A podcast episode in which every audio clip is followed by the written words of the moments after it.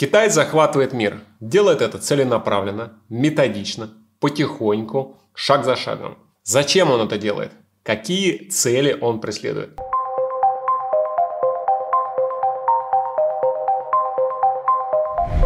Итак, что мы знаем про Китай? Китай – это вторая экономика в мире. Китай бурно стал развиваться 20 лет назад. С 2005 года Китай стал мощно догонять Америку. Америка на текущий момент – это самая большая, самая развитая и самая диверсифицированная экономика. Китай воспринимается многими как страна фабричного экспорта. Если нужно что-то быстро произвести, вы обращаетесь к китайцам, они готовы за небольшие деньги быстро все сделать. Лишних вопросов не задают, организуют логистику, доставку, производство, все, что вам надо.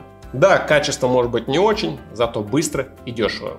Если вы тоже придерживаетесь такого же мнения, нажимайте лайк. Но, к сожалению, мне придется вас расстроить. Китай уже не такой. Китай все больше и больше будет полагаться на государственные инвестиции, на внутреннее потребление и высокие технологии. И все меньше и меньше будет производить товары на экспорт. Это значит, что Китай перестанет быть фабрикой для всего мира. Будут направлены ресурсы именно на экономику внутри страны. Будет развиваться экономика новыми темпами. Британская консалтинговая компания Center for Economical and Business Research прогнозирует, что Китай будет развиваться до 2025 года с темпом 5.7% 4%, а начиная с 2025 с темпом 4.7%. Подобный темп позволит Китаю обогнать Америку уже в 2030 году подобным расчетам и прогнозам присоединяются и другие эксперты. Если мы посмотрим на прогноз 2050 года, сделанный Международным валютным фондом, то экономика Китая практически в два раза превышает экономику США. Но 2050 год это очень далеко, а 2030 это уже рядом. Итак, что мы имеем?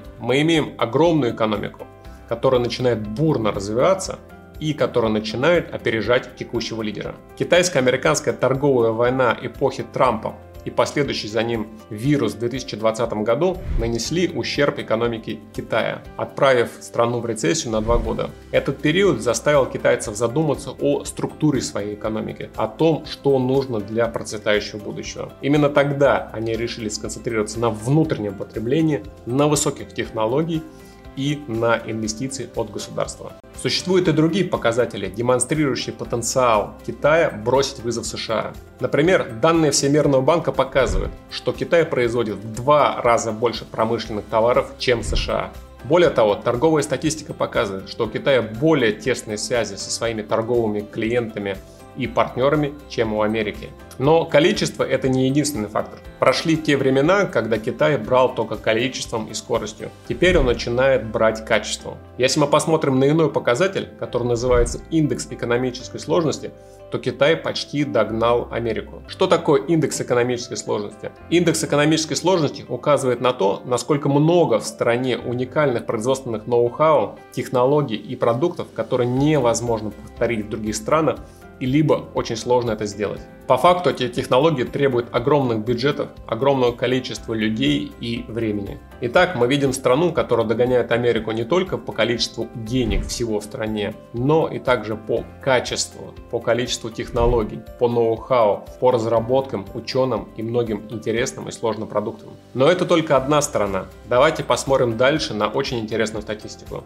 За 2021 год вы видите, что Америка экспортировала товаров на 151 триллион долларов, а импортировала, то есть ввезла себе на 504 триллиона. Итак, у них дефицит на 353 триллиона долларов. Что означает этот дефицит? Это значит, что Китай дал в долг товаров и услуг Америки в том году на 350 триллионов долларов. То есть Америка по факту должна огромную сумму денег Китая. И это повторяется из года в год. Знали вы или нет, но Китай является самой крупной страной-кредитором в мире. При этом Китай избирательно дает странам только с низким или средним уровнем дохода. Откуда берется такая политика? Почему они инвестируют именно в слабые экономики?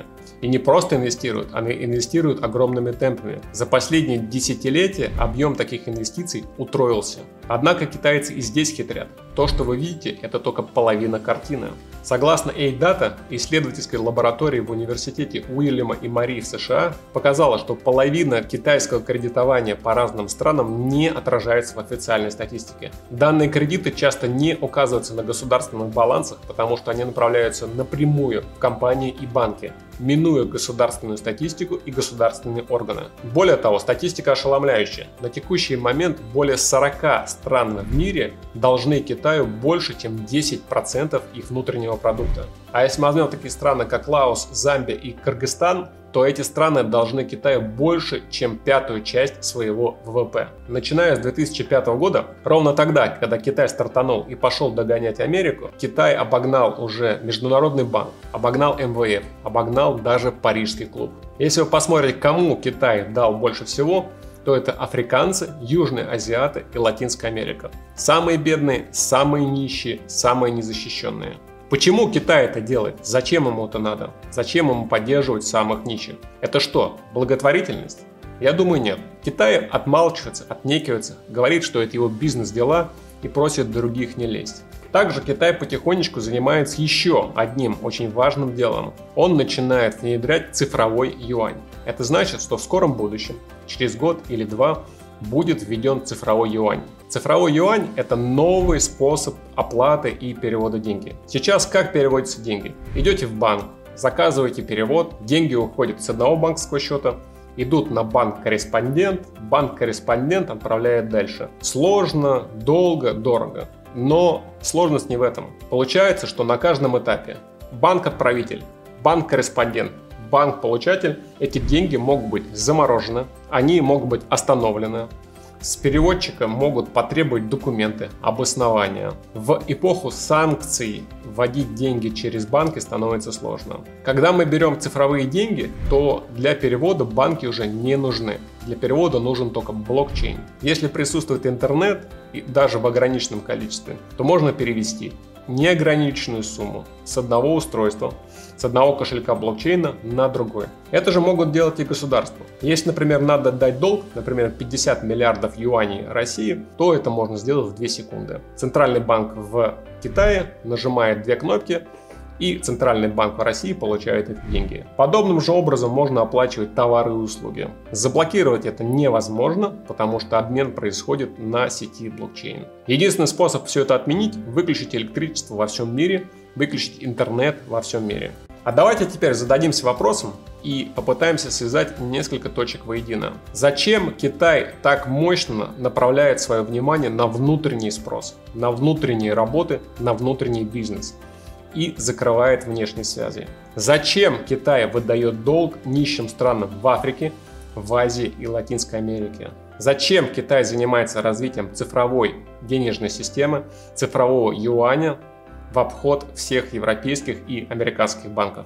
Сами китайцы ответ на это не дают. Давайте рассуждать логически. Если вы дали кому-то деньги и дали много денег, то вы вправе влиять на вашего заемщика. Он может от вас бегать, прятаться, но существуют разные механизмы влияния на вашего заемщика. Представим бедную нищую страну где-нибудь в Африке, у которой есть природные ресурсы. Так вот, Китай может туда прийти и заявить, с завтрашнего дня ты выплачиваешь мне по своим долгам только в крипто-юанях. Не надо гонять деньги через SWIFT, через иные платежи, в долларах. Гони все через юани. Он также может Китай прийти и сказать это в Латинской Америке, в Азии. Что остается кредиторам?